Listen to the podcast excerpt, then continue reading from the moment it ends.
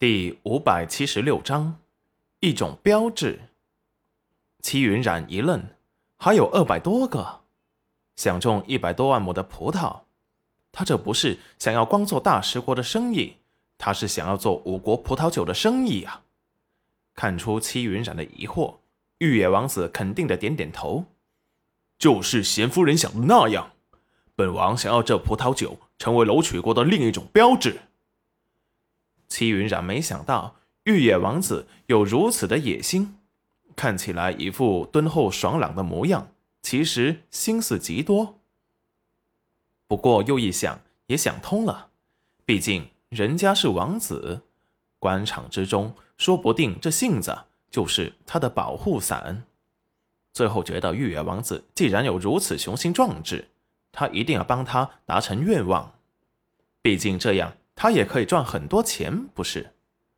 裴元君的产业遍布五国，但是他做的是布匹、丝绸、钱庄生意，而他要做的就是五国的吃食生意，也算和他的生意互不相干。他还准备以后回楼曲国包荒地、种粮食，包揽五国的粮食生意。现在先一步步来。戚云染看了看玉月王子，见他神色镇定自若。一副温和无害的模样。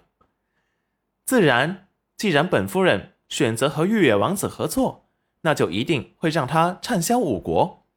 不过现在做的这一批，倒是只能供应大食国内部。玉野王子轻笑：“贤夫人，你尽管酿。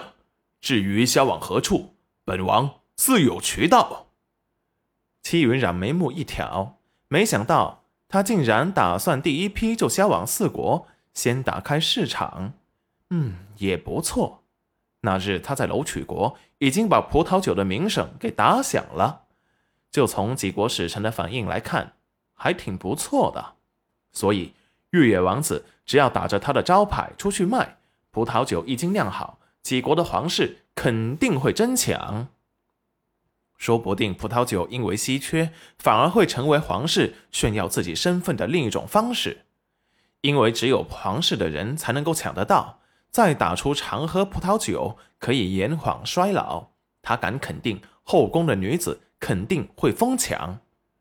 玉野王子走后，这农庄里就只剩下戚云染一家和一些三王子府中的下人。戚云染让下人们把摘好的葡萄小心的洗净。然后把葡萄晾干，看着一串串诱人的葡萄，如果吃不完也有些可惜。这里交通没有那么方便，就怕到时候就算酿酒运输的途中，葡萄会损耗很多。戚云染又教了他们做葡萄干，用竹子在空地上找好位置，把四角挖开，然后把竹子给放进去埋土填结实。然后再用面条把四根竹子一层层缠好，缠的时候中间每间隔五十厘米的样子。就这样，把四角从上到下所有的缠好之后，就可以把葡萄全部挨着挂上去了。考虑到会下雨，戚云染又在上面弄了个顶棚，用大大的棕叶做成，下雨时就可以把那些葡萄给盖住；没下雨时，就可以把棚给取下来。让它自然风干。戚云染忙完之后，就已经天黑了。